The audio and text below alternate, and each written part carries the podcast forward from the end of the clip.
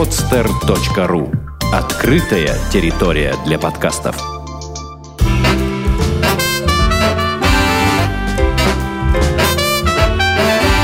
Многоэтажная Америка. Городские истории далекого континента. Привет, дорогие друзья, с вами я, Александр Лукашевич, и мы начинаем э, следующий выпуск, очередной выпуск «Многоэтажной Америки». Э, сегодня э, у нас в гостях человек из Большого Яблока, так называемого э, многими американцами, да и не только многими американцами, но и приезжими, э, город, который э, сконцентрировал э, в себе не только огромные, огромные финансы и всяческие а, вообще красоты и замечательные места. А, многие национальности также находятся в нем. А, город, который никогда не спит, воспетый многими, многими певцами известными. Это город Нью-Йорк и Артем Анисимов, который проживает в нем уже три года.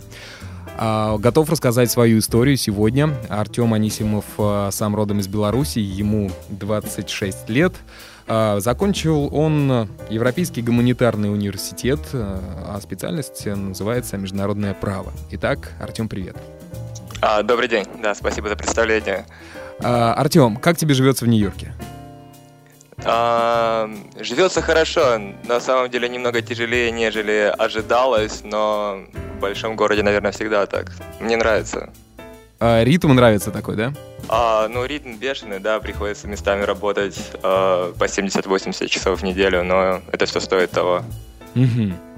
А, ну что ж, я думаю, а, теперь стоит уже, наверное, отправиться в далекие, в далекие годы, школьные годы твои, да?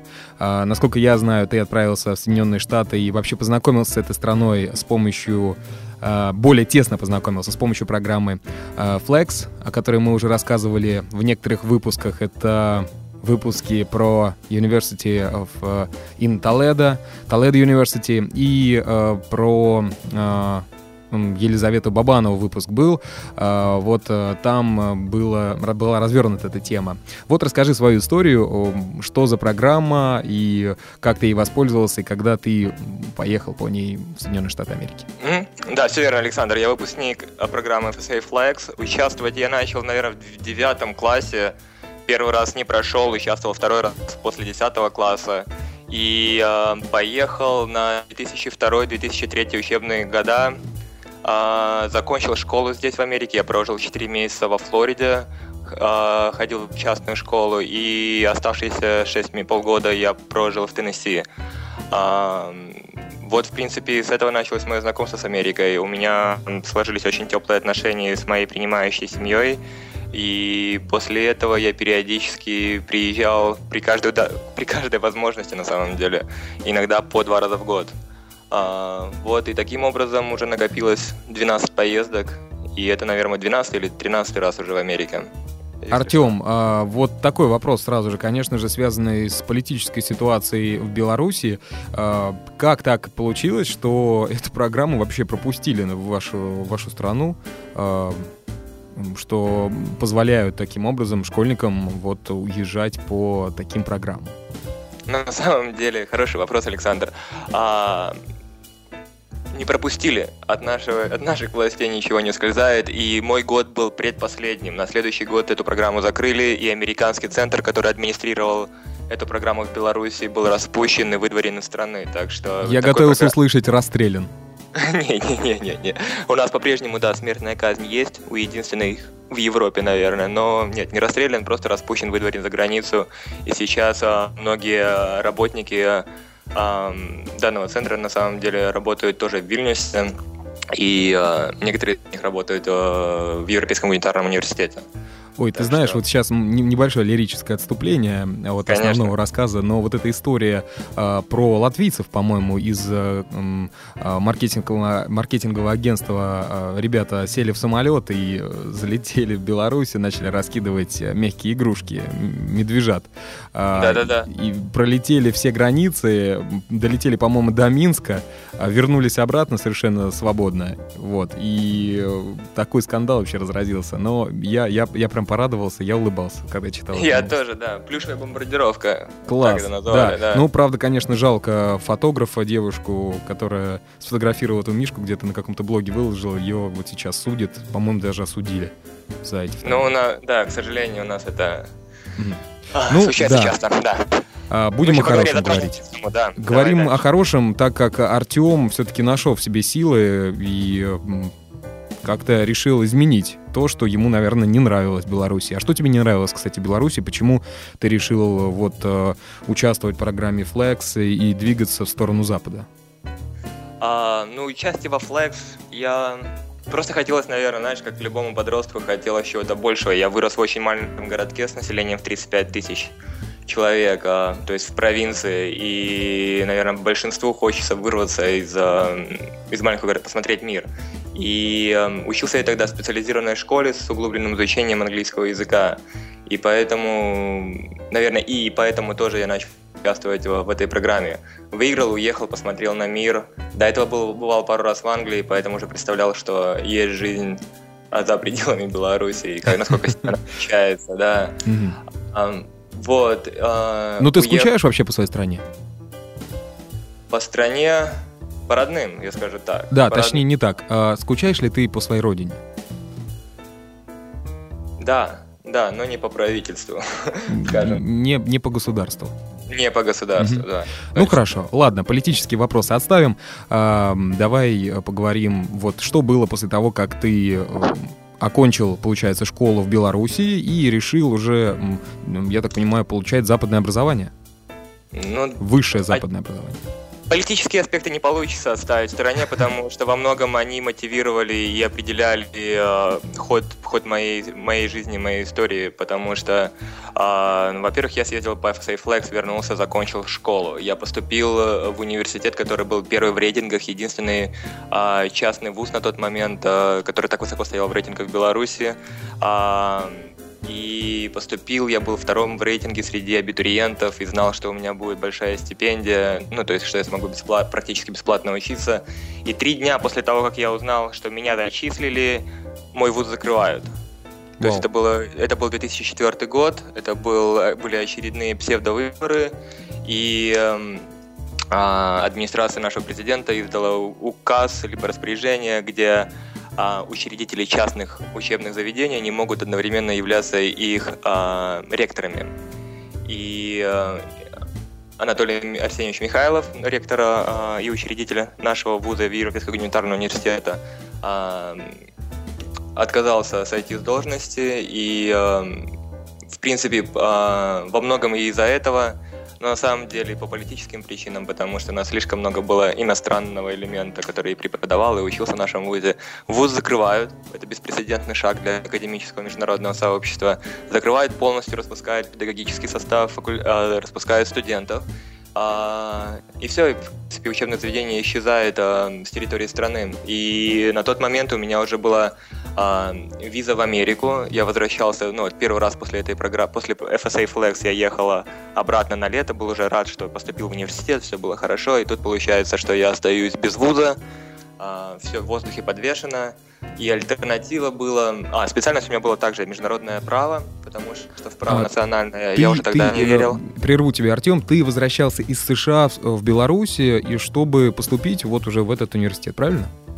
Да, да, да. То есть я, я, я уже заранее знал, что я хочу именно туда. Угу. Это было, наверное, с 10 класса. А, целью, и это был ну, лучший, лучший вуз в стране, точка.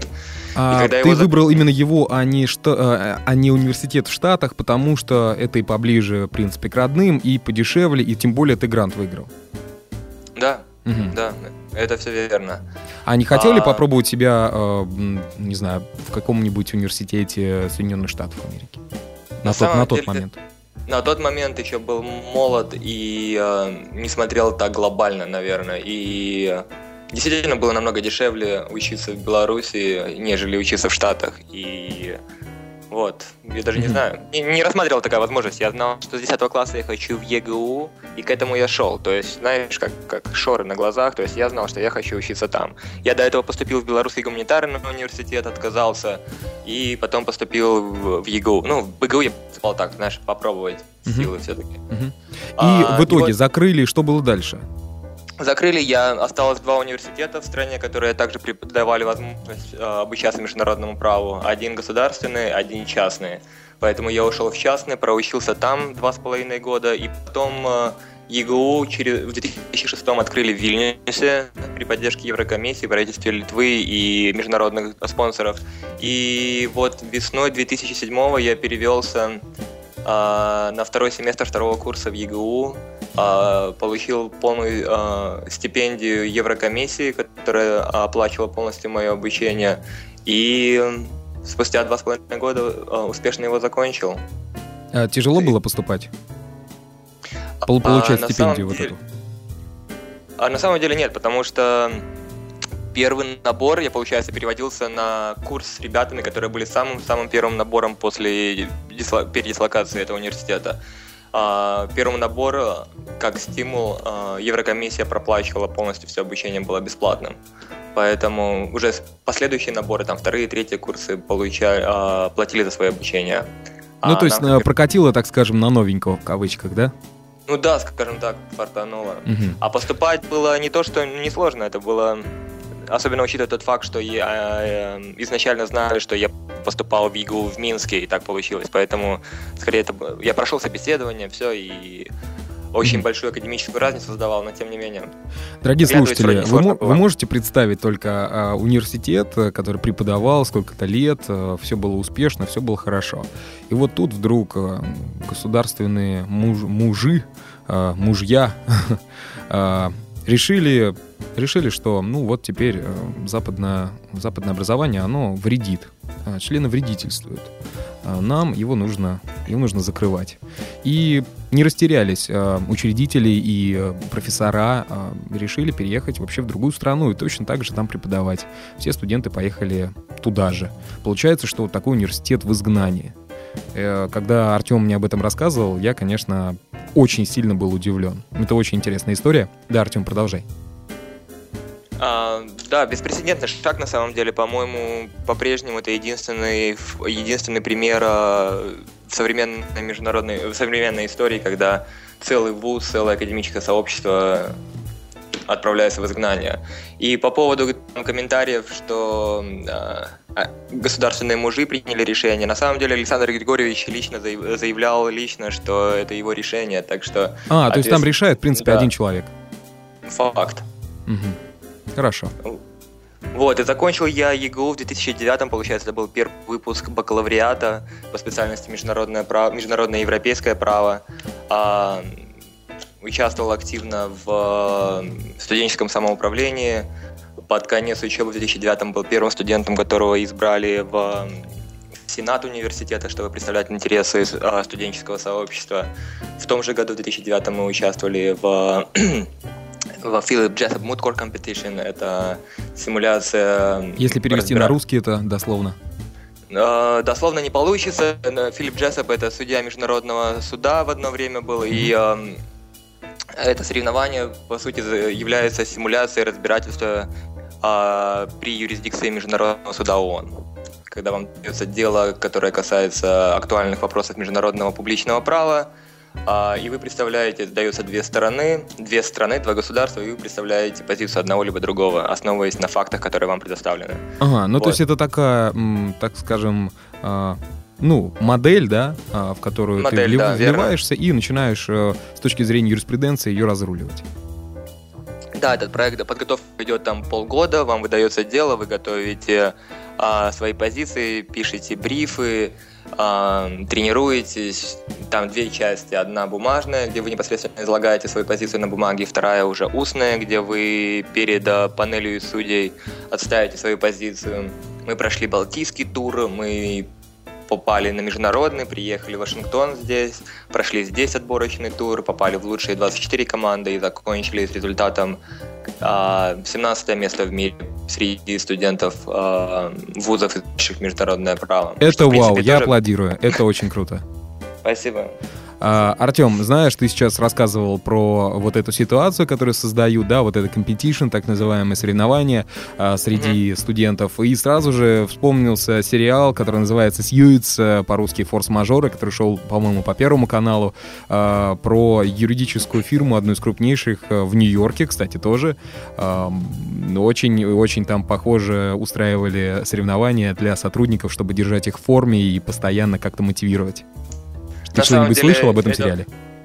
Я слышал и, наверное, даже пилотную серию смотрел. Кстати, для тех, у кого IP американский, один из сайтов, где можно посмотреть этот сериал, будет hulu.com, h-u-l-u.com. А, вот, в хорошем качестве. Но mm-hmm.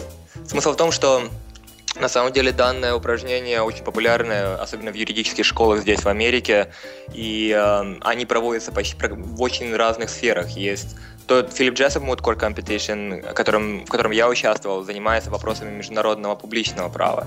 Есть такой же, забыл название, проходит в Вене, занимается вопросом международного арбитража. Есть LAH Mood Core Competition, он занимается вопросами международного космического права.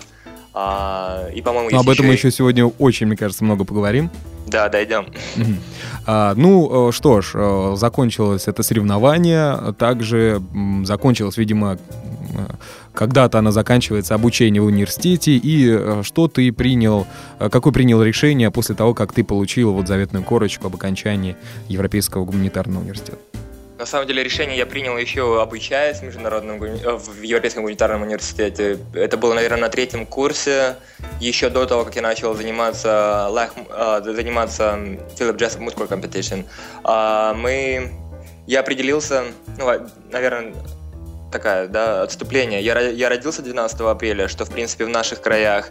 Очень символично. Народ... Да, и уже Генеральной Ассамблеей ООН было принято решение, что это Международный день...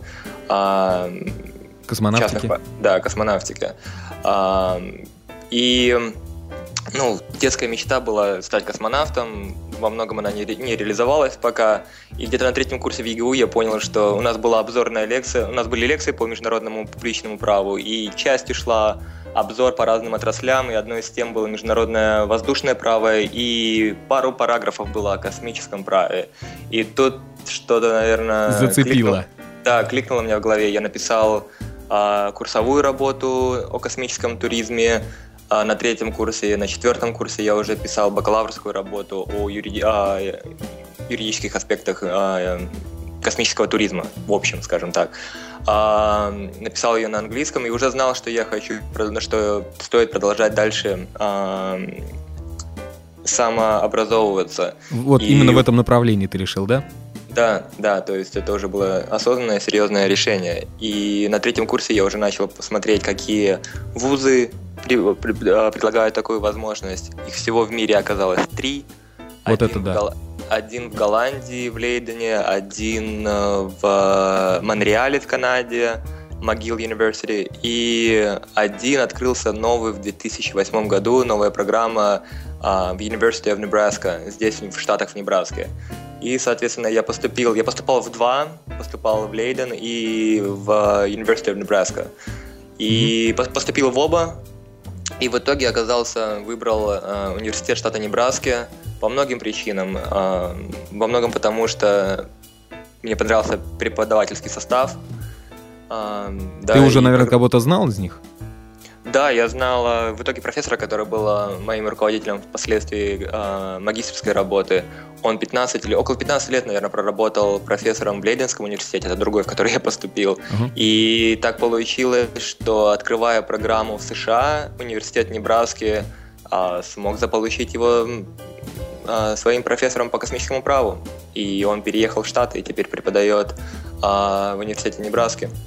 Вот, и это было, наверное, определяющим моментом. Еще один момент был то, что это единственный вуз, единственная программа в мире, которая делает акцент на космическое право. Потому что обычно такие программы, как в Лейдене, либо в Могиле, э, э, в университете в Монреале, они... Не совсем, а, да, для русского уха интересное название. Ну да, да, ну, много шуток. Ос- особенно а... связано с космосом.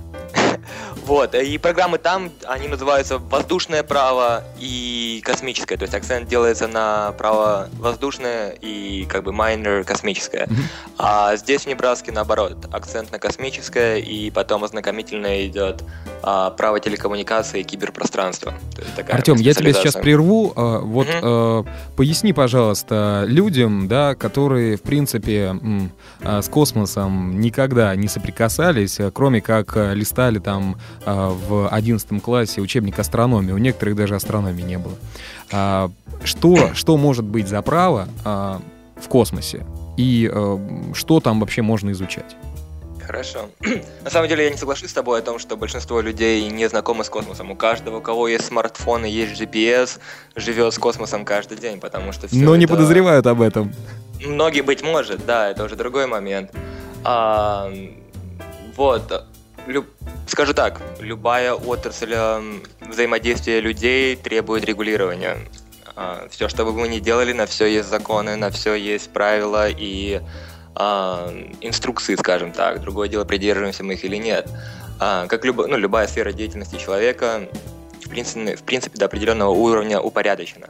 Когда то же самое происходит и с космосом, просто это, наверное, одна из самых э, молодых сфер международного права, но, наверное, самая буйно развивающаяся. И э, что здесь регулирует взаимоотношения государств в, в использовании освоения космического пространства, недопущение гонки вооружений, э, э, регулирование рисков и ответственности за ущерб, причиненный объектами в космосе.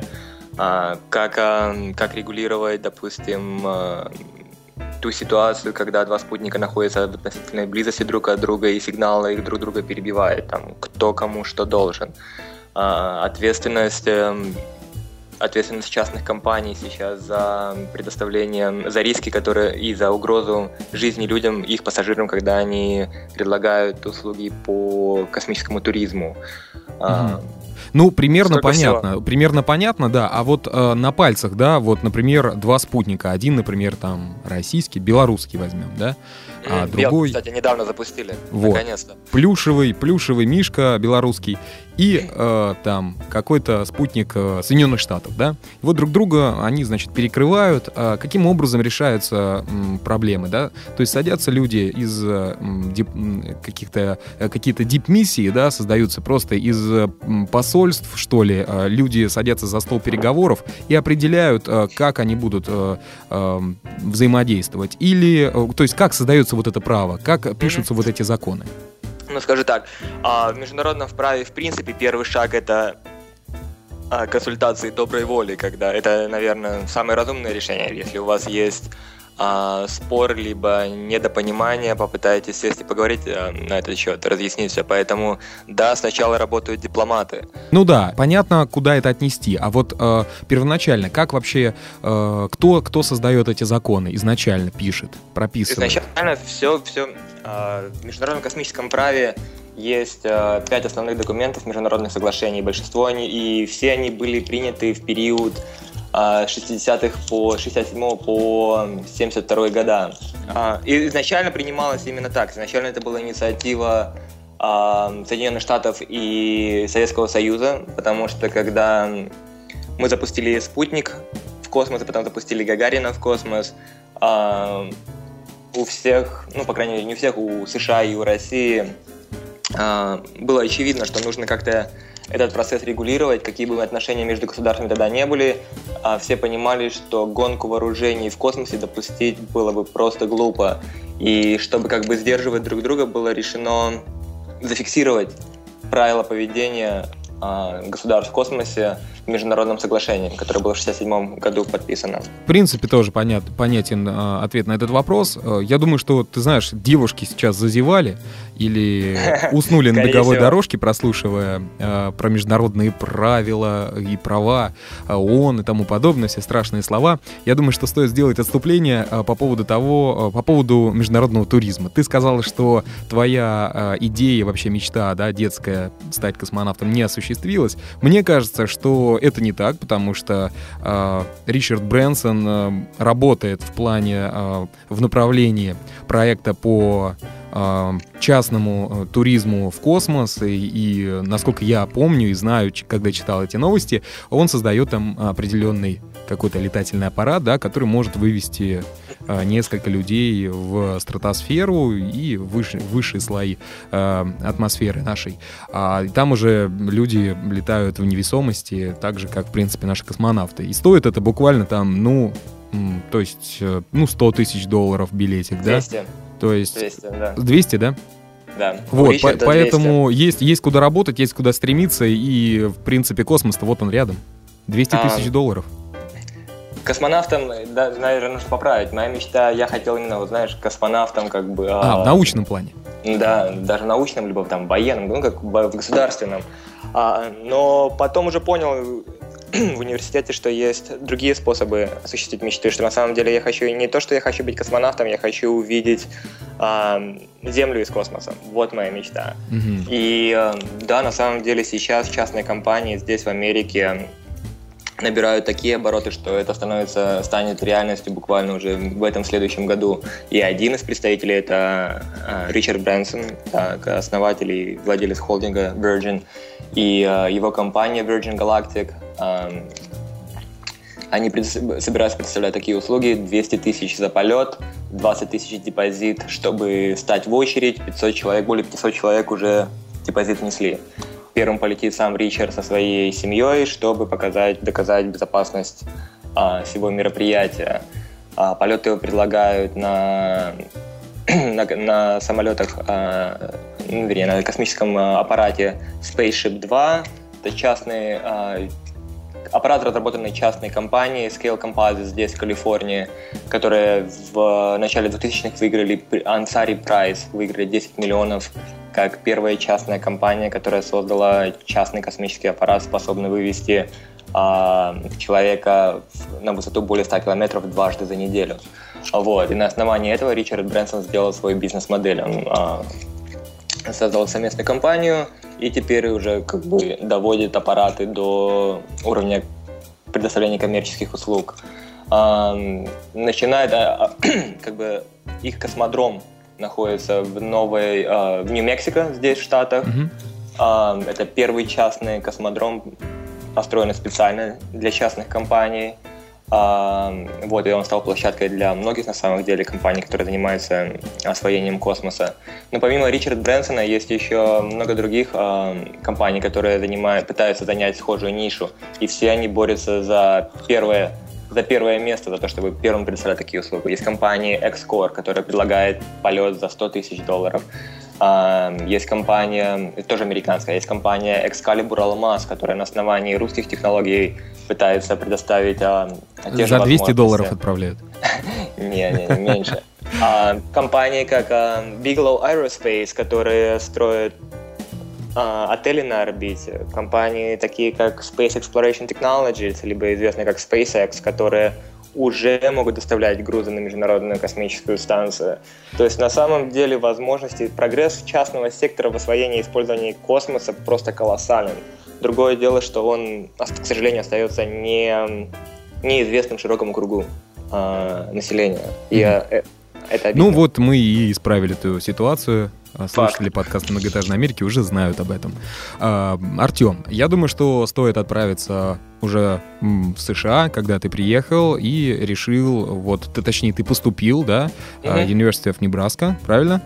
Да. А, и, получается, поступил туда на, вот уже целенаправленно изучать а, космическое право. Да, поступил на магистрскую программу «Международное космическое право и право телекоммуникаций». Приехал... Отучился ты там сколько? Два Полтора года. года. Полтора. Полтора.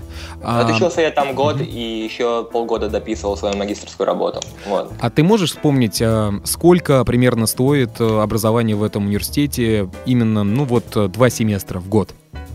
45 тысяч. 45 тысяч. То есть это выше даже, чем Harvard Business School. Mm-hmm. А с чем связана такая цена? Со спецификой. А, магистрские программы, в принципе, очень дорогие. Юридическое образование дороже, чем бизнес-образование. Новые программы обычно дороже, чем те, которые устоявшиеся, потому что для того, чтобы запустить новую программу, нужно больше средств. Угу. Вот. Но 44 включает, помимо tuition, включает в себя еще и деньги на проживание на весь этот год. А, то есть э, включено там есть... проживание и какое-то там питание, да? Да, то есть я, когда я говорю 44, это значит, что это полностью год моей жизни учебы в Америке. Это 44. А, а ну, так... если вычесть там, ну, тысяч 10, получается где-то там 35 тысяч долларов стоило образование. Да, чисто. плюс-минус. Угу. Угу. Ну, хорошо, да, примерно понимаем. Действительно, вот уже э, такая тенденция э, из одного подкаста в другой. Я спрашиваю многих гостей, сколько примерно стоит образование. А, естественно, разные программы, разные специальности, но а, вот а, топ университетов все-таки средняя цена колеблется около 40 тысяч долларов в год. Да, угу. я, я, я, я, тоже соглашусь с этим. А, так, ну что ж, отучился в этом университете и э, что, какие, э, какие дальше перспективы у тебя? А, отучился и поехал в Вашингтон, потому что в голове была идея, что, ну и знание того, что каждое аэрокосмическое предприятие имеет офис в столице. Приехал в Вашингтон, прожил три месяца, подавал сотни резюме, ходил в сотни офисов. А, Стал но, принципе... профессионалом по собеседованиям? Да, да. И, ну, к сожалению, тут есть одна такая изюминка, когда люди занимаются космосом в Америке, которую нужно знать. А, в Америке, как и в большинстве других стран, все, что связано с космосом, считается, находится в сфере интересов и в сфере государственной безопасности.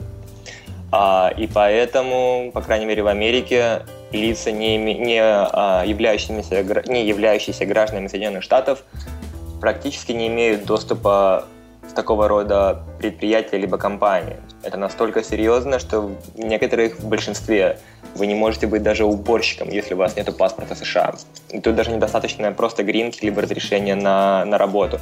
Тут просто необходим паспорт гражданина Соединенных Штатов Америки. И как вот. ты выкрутился из этой ситуации? А, до сих пор выкручиваюсь на самом деле. А, Но тем не менее что... ты работаешь в этой сфере. Или да, я, я, я, я, я поменял приоритеты и от э, коммерческого сектора ушел в неправительственный, в некоммерческий и начал работать на организацию, которая называется Space Frontier Foundation. Это, наверное, одна из самых серьезных и самых сильных и самых влиятельных некоммерческих организаций здесь, в Америке, которые занимаются продвижением а, идеи колонизации космоса, освоения космоса и частной инициативы в космосе. А, у них офис здесь, в Нью-Йорке, и работал я помощником исполнитель... исполнительного директора.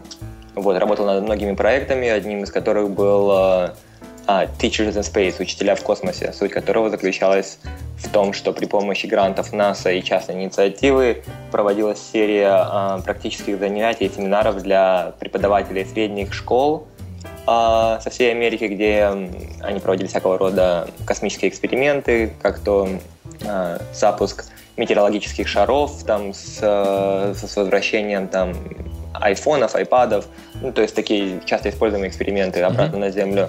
А, также им давалась возможность а, полетать на, вместе с профессиональными пилотами на глайдерах, посмотреть, что это такое. А что такое глайдер? Этим. А гладер это летательный аппарат, который не имеет в себе, по большому счету, а, двигателя и планирует. Ну, а, ну Плани- да, планер, я понял. по-нашему, да. Планеры. Вот. И также им другие были а, семинары на тему космической медицины и еще чего-то забыл. Вот, то есть 3-4 семинара было в разных штатах, в разных э, центрах, и я очень счастлив, что мне удалась возможность над этим поработать. Также эта же организация организовывает ежегодную космическую конференцию New Space Conference, которая проходит в Пасадине в Калифорнии.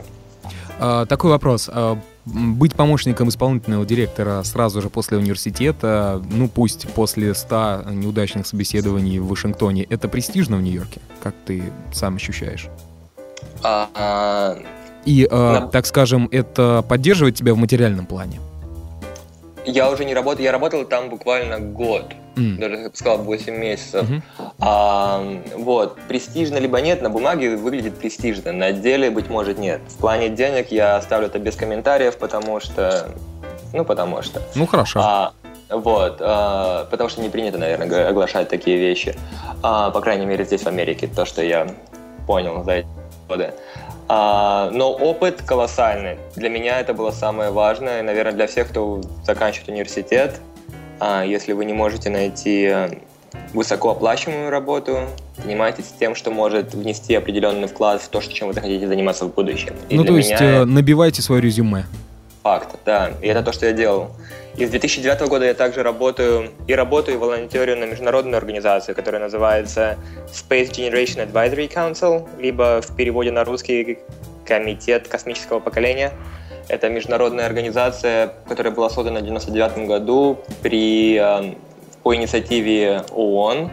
А, она находится, штаб-квартира находится в Вене, и по сути организация занимается тем, что объединяет э, интересы и является как бы и представляет интересы молодежи, студентов и молодых профессионалов, которые тем либо иным образом связаны с космосом. Проводит э, конференции по всему миру, курирует рабочие группы. И вот с 2009 года я являюсь ее членом. Два года я представлял интересы этой организации, был представителем этой организации в Беларуси, пускай удаленно здесь, э, в Америке. И с марта прошлого, и с марта этого года я являюсь представителем этой организации при экономическом и социальном а, совете ООН здесь уже в Нью-Йорке, что Вот это уже интереснее. Вот и а, вот здесь в сентябре будет уже Генеральная Ассамблея, и одной из прямых моих рабочих обязанностей будет являться, является посещение данной Генеральной Ассамблеи и фиксация всего того, что, фиксирование всего того, что может быть, что может иметь отношение к космосу, к молодежи, молодежи и космосу, а также э, по возможности э, донесения определенной информации до участников ну, в определенных там э, совещаниях, которые будут проходить параллельно. Я думаю, что вот. Артем года через 2-3 скажет тебе за это огромное спасибо. Надеюсь, да. А резюме, я думаю, что будет такое очень ценное. А, ну, а, а, так скажем, это, я так понимаю, ты занимаешься м, своим бэкграундом. А, как ты зарабатываешь на жизнь? Я сдал... Э, в сентябре я получаю лицензию адвоката здесь, в Нью-Йорке. Путь к этому был долг и тернист. Я сдал бар здесь э, в прошлом феврале, и вот сейчас уже там остаются формальности. Пожалуйста, получ... что такое бар? А, бар — это экзамен на право практики юридической профессии в том либо ином штате. То есть, по большому счету, это экзамен на, на квалификацию адвоката. Угу. А, Понятно. На сам, самый сложный экзамен, который мне приходилось сдавать в жизни. И, э, ну, в принципе, у людей, которые знакомы с ним, все скажут, что у всех, у всех это смешанная ассоциация вызывает. Самый сложный экзамен проходит два дня, два дня по 8 часов. Ого. А, вот, да. Это устный и... или письменный, или все это в перемешку? Все письменно. Угу. Письменно. А, 6 эссе, 250 вопросов multiple choice за эти два дня. Wow. А, вот. Самые сложные, как бы как в любой стране есть экзамен, где чтобы попасть в адвокатуру, нужно сдать экзамен. И на английском все это называется бар, mm-hmm. что как бы все представители. И самые сложные бары в мире а, находят это Калифорния, Нью-Йорк, Лонд, а, Британия и Англия и Сингапур. То есть мне посчастливилось сдать один из самых сложнейших. Вот. И ты удачно сдал? Да, не с первого раза, но сдал. Угу, молодец. И э, где будешь работать теперь э, вот э, с этой лицензией? В каком э, а, направлении? На самом деле спектр самый, самый широкий, а, но сейчас в силу того, что, как я уже говорил, из-за отсутствия гражданства пока заниматься напрямую космическим правом, как я того бы хотел здесь, в Нью-Йорке, я не могу, но тем не менее я им занимаюсь на волонтерских основаниях там, а, через Space Generation Advisory Council, там, через другие проекты. А, но для поддержания, так сказать, финансовой стабильности занимаю, а, определился на иммиграционном праве, потому что так, так Потому много что это довольно-таки популярно и высокооплачиваемо. Да, и опыт у меня есть. То есть все эти годы, все эти поездки в США, участие в программах, все всегда было, ну, как бы все познавалось на личном опыте. И э, как бы есть уже большой опыт, я сам образовался в этом и открыл свой проект, кстати, тоже ВКонтакте.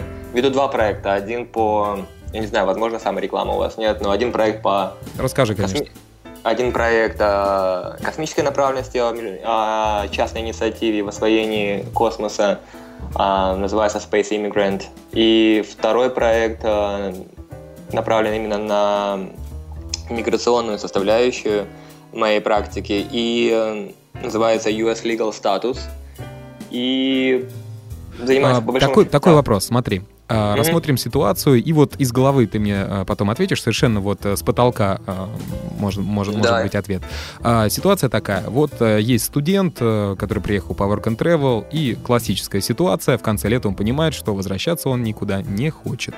У него mm-hmm. на руках J1, DS-2019, разрешение на работу в Америке, которое заканчивается октябрем или ноябрем, и все, в принципе. То есть после ноября, грубо говоря, он нелегал помогал. Mm-hmm. Вот он обращается к тебе и хочет получить э, ну, какое-то легальное, легальное положение, что ли, в Соединенных Штатах Америки, чтобы ему потом не запретили въезд. Uh-huh. А, к, к примеру, поменять J1 на F, э, на F1, да, я так правильно uh-huh. понимаю, это да. международный студента. Да, на, это академическая виза. Да. Академическая. Вот сколько будет стоить, обратившись к тебе, чтобы ты провернул это дельце? А, на самом деле у каждого человека уникальная ситуация и уникальная, уникальная, как бы, уникальный бэкграунд, скажем ну, так. возьмем верхний предел. А, я скажу так, в общем, какие есть варианты. Самое mm-hmm. популярное это переход с J1 на туристическую визу B2, либо на, на академическую F1. Перевод на B2 стоит 400 долларов, не, не включая госпошлины. То есть мои услуги только 400. Uh-huh. А, получение F1 перевод с поиском школы стоит 650-750 в зависимости от того, как долго у меня уйдет, ну, как много времени уйдет на ну, в принципе, для студентов, да, которые приехали поработать э, летом, это довольно-таки подъемные деньги.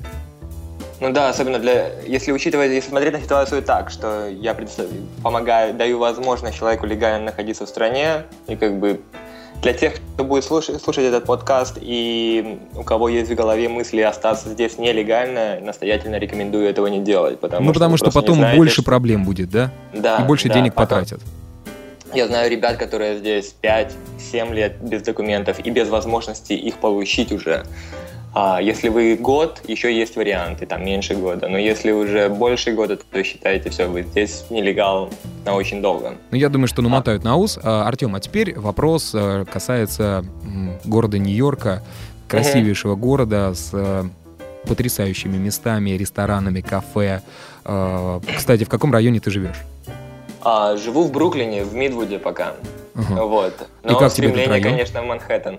А район, как и все в Нью-Йорке, наверное, очень э, специфическое. Я живу в так называемом Russian Block. У нас буквально тут mm, два квартала. Русский район. Ясно. Два, два квартала, ну тут даже не район, тут два квартала э, э, там пятиэтажек, шестиэтажек, которые, в которых живут исключительно выходцы из Союза. А шаг влево – кварталы арабов, шаг вправо – кварталы ортодоксальных иудеев. Так что Горючая смесь у тебя там. Вообще, да, мы как бы разделяем эти две. А, ну, Брайтон Бич-то далеко тебе, нет? А, 10 минут на метро. 10 минут. Так, а теперь вопрос такой. А, какие вот а, такие, знаешь, места Артема Анисимова в городе Нью-Йорке? Что бы ты посоветовал, э, не такие общеизвестные, да, которые все, в принципе, знают и ходят, и гуляют, а именно вот твои такие душевные, интересные барчики, ресторанчики или клубы, которые тебе нравятся, пару-тройку мест назови. Ну, сейчас, сейчас, сейчас, сейчас подумаю. На самом деле, всегда всем рекомендую. Все ребята, которые приезжают, допустим, из других городов, из-за границы, а, ну, давай так, отступление. Я, допустим, до сих пор не был еще на статуе свободы, это два с половиной года. Вот. А, но это не об этом. Мне очень нравится, все, кто приезжает, я всем советую обязательно попробовать шейк-шек бургеры здесь, э, в Нью-Йорке. Лучших э, гамбургеров я просто в жизни не ел. Их там три или четыре по, по, по городу. Всегда будьте готовы к очереди, минимум на минут на 30, на 40, но это стоит того. А, Ближайший к тебе где находится? На 20 третьей и Бродвее. Uh-huh. Это Мэдисон, Мэдисон Парк, по-моему, и там прямо на, на открытом небе, прямо в парке. Ну, самый а, центр, и... можно сказать, даже, да? Да, да. Ну, это просто это рядом с утюгом, знаешь, здание есть такое популярное, один из первых небоскребов в Нью-Йорке. Да, да, в, Сан- вот. в Санкт-Петербурге, кстати, есть похожее здание, тоже такое ну тоненькое. Вот, вот угу. прямо в парке, прямо рядом с этим зданием, для тех, кто будет искать. Вот, там, э, получается, очередь обычно выстраивается минут на 30, и на небоскребе рядом, прямо за этим ресторанчиком, э, есть большие часы, и всегда можно следить по времени, сколько ты стоишь в очереди, чтобы получить этот желаемый гамбургер. Мой рекорд, наверное, час, час 10 я стоял. Ого, но ты, видимо, очень сильно любишь бургеры. Ну, вы попробуйте, тут даже не любители скажет, что пойдет и встанет в очередь еще раз. Ага. Вот, но это такой, а, это еде. Мне очень нравится место, называется а, Top of the Strand. Высо- а, это бар, открылся он буквально, наверное, год-два назад, два, наверное, уже. Он находится на крыше отеля, который называется The Strand. Я там ссылочки все эти потом тебе пришлем. Да, конечно. А, и он находится на крыше отеля. И прелесть его в том, что у него раздвижная крыша. И э, вид на Empire State Building просто потрясающий. Вау. То есть это стоит того, чтобы, да, цены, конечно, хорошие, кусающие, но... Но это, стоит стоит того. разочек э, сводить Да, туда свою девушку. особ- Вот, я только хотел сказать, парни, которые хотят впечатлять, впечатлить девушку, просто обязаны там побывать. И еще один э, одно место, где, ну, одно место, где стоит побывать, конечно, это штаб-квартира ООН. Это просто, я считаю, как бы долг каждого человека. А пропуск, видимо, у тебя можно взять. А, пропуск там, там как бы есть туры, я могу... если Экскурсия, кому-то да? Если кому-то интересно, я имею право там одного-два человека провести, но не выше пятого этажа. Ну, в принципе, выше пятого там нечего делать, если в плане ознакомительном. Но есть а, платные экскурсии, там 16 долларов за тур. Вот, но это стоит того, очень много, очень интересно. 16 в кассу, э, 10 долларов к тебе. Не, ну я этим, не, я, я всегда это, если, если кто-то захочет со мной просто пройтись, я по возможности сделаю это бесплатно, потому что это, это ну, я это считаю Это это, щедро. правильным. А, Вот. Так, да, И три еще места. одно И еще? место, еще одно место, где я еще сам не был, но обязательно попаду, это Intrepid Museum. Это музей, на, он находится на западной стороне Манхэттена, на пирсах. Он, э, это музей на авианосце, который... Вот. И это то место, куда этим летом перевезли шаттл. Один из шаттлов теперь стоит в этом музее здесь, в Нью-Йорке, на Интрепиде. И по нему даже можно полазить? По этому шаттлу? А, по шаттлу нет, но достаточно будет посмотреть на, эту, на этот массив вблизи. Мгм. Вот, так что туда стоит сходить, той же. Я А. все собираюсь, просто не, нету времени дойти. Для тех, кто собирается воспользоваться услугами Ричарда Брэнсона за 200 тысяч долларов, можно пока что прикоснуться. Посмотреть, да. Да, посмотреть космическая история. А, так, да, хорошо. Это были места Нью-Йорка по версии Артема Анисимова. А теперь э, одна из рубрик. Артем, э, пожалуйста, если тебе удобнее, так закрой глаза и представь три картинки. Вот какие у тебя картинки всплывают в голове, когда ты думаешь о Соединенных Штатах? А, небоскребы, работа и успех. Наверное, так. Если это можно картинками назвать. А ты прям вот как-то явно представляешь их? Да. И у меня всегда, в ну вот сейчас, когда задумался об этом, всегда перед глазами Капитолий почему-то. Капитолий в Вашингтоне. Да. Мгм. Это твоя цель? Быть может. Я знаю, что посмотрим. До политики еще я не дорос. Но э, не исключаешь. Не исключаю, да. Вот так, дорогие слушатели, возможно, через лет 10-15 а, эту фамилию э, нашего гостя можно будет э, увидеть где-то э, в новостных рубриках. А, поэтому ловите момент. А, ну что ж, это была предпоследняя рубрика. И последняя рубри- рубрика в этом выпуске — это э, любимые сайты, англоязычные желательно, от э, нашего гостя, которые он хочет посоветовать вам. Итак, э, три, там, два, три, четыре сайта, которые ты посоветуешь, Артем. А, ну, один я уже упоминал. Это, в принципе, для тех, кто хочет смотреть видео онлайн, у кого IP-адрес американский либо есть, либо они могут его таким сделать. Это hulu.com. А, но на самом деле сайты, которые я хотел упомянуть, это один-то spacegeneration.org. Это то, сайт той организации, на которой, который, членом которой я состою уже последние несколько лет. Очень много полезной информации, очень много а, возможностей выиграть гранты на поездки а, на всякого рода конференции. И как раз следующее будет а, здесь, в Америке, в Колорадо Спрингс в апреле. Так что можете ознакомиться, либо там пишите мне в личку, потом я расскажу подробнее. Еще один грант, еще один сайт, который, я думаю, многим понравится, либо найдут полезным, особенно те, которые хотят обучаться в Америке, а, называется foundationcenter.org. Это некоммерческая организация, которая помогает э, искать финансирование и гранты под любого рода проекты, либо там стремления. А, то есть э, это и стремления, которые направлены на обучение, и бизнес какие-то проекты, стартапы, да? То есть ты это да, да, да. Да, организация исключительно, вот вся ее миссия заключается в том, чтобы э, сводить вместе людей, которые ищут деньги на проекты, и корпорации людей, которые готовы отдавать деньги на всякого рода проекты. У них огромная база данных, и, в принципе, пользоваться этой базой данных это стоит там 1100 долларов в год. Но если вы находитесь в Нью-Йорке и еще в пару городах, а у вас и приходите к ним непосредственно в офис, у вас есть возможность это делать бесплатно с их компьютеров. Потрясающий ресурс, то есть для тех людей, особенно особенно для тех людей, которые считают, что образование в Америке неподъемно по оплате, это ресурс, который просто нужно посмотреть в первую очередь, чтобы развеять свои сомнения. И еще отступление маленькое, если можно. Да, конечно. Мы говорили об учебе, о стоимости. Я хочу сказать, что когда я приехал в Небраску а, на учебу, на семестр в университет, где программа стоит 40 с лишним тысяч долларов, в кармане у меня по факту было 180 долларов, и то те, которые я одолжил. Вау, это то есть все возможно ты хочешь к этому, да, к этому да, подвести. Да, это и неделю я жил а, ну, скажем так, без определенного места жительства. Так что, вот на самом деле, да. Те, кто очень хочет, это чтобы не думали, что, знаете, там парень приехал, выложил 40... Родители забашляли, да, а, да, положили чемодан денег, и вот он там с девчонками, а, кувыркаясь, а, решил поступить и на легкой такой ноге все это проскочить. Конечно же, главная цель — двигаться к ней вперед и не останавливаться перед какими-то мелкими абсолютными неудачами или трудностями, да, вот как в твоем случае, неделю жил без э, вообще без крова.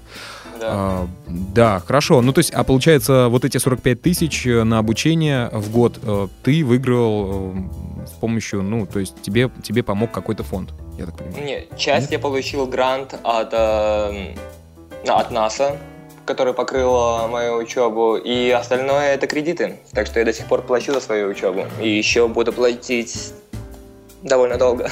Надеюсь, быстро, но... Ну, я думаю, что кредиты... все зависит, да, от тебя. Резюме уже, за... я смотрю, хорошее. Да, как говорится, не бойтесь больших расходов, опасайтесь маленьких доходов. Золотые слова. А, ну что ж, Артем, а, спасибо тебе за твое время, за твой рассказ. А, я думаю, что тех слушателей, кого заинтересовала космическая тематика этого выпуска, они могут более подробно узнать у тебя и найти тебя ВКонтакте, эм, либо зайти ко мне в друзья и найти тебя, либо вот через те паблики, которые ты назвал э, сегодня. Итак, uh-huh. дорогие друзья, не забывайте про э, официальную группу ВКонтакте, официальная группа Многоэтажной Америки, это vk.com slash m, нижнее подчеркивание Америка, там все последние новости, обновления, э, красивые картинки, видео, заходите, э, комментируйте, ставьте лайки. А, это был э, выпуск, космический выпуск «Многоэтажной Америки». С вами был я, Александр Лукашевич и Артем Анисимов, Анисимов э, прямиком из Нью-Йорка. Спасибо тебе и пока. Спасибо и вам. Всего хорошего. До свидания.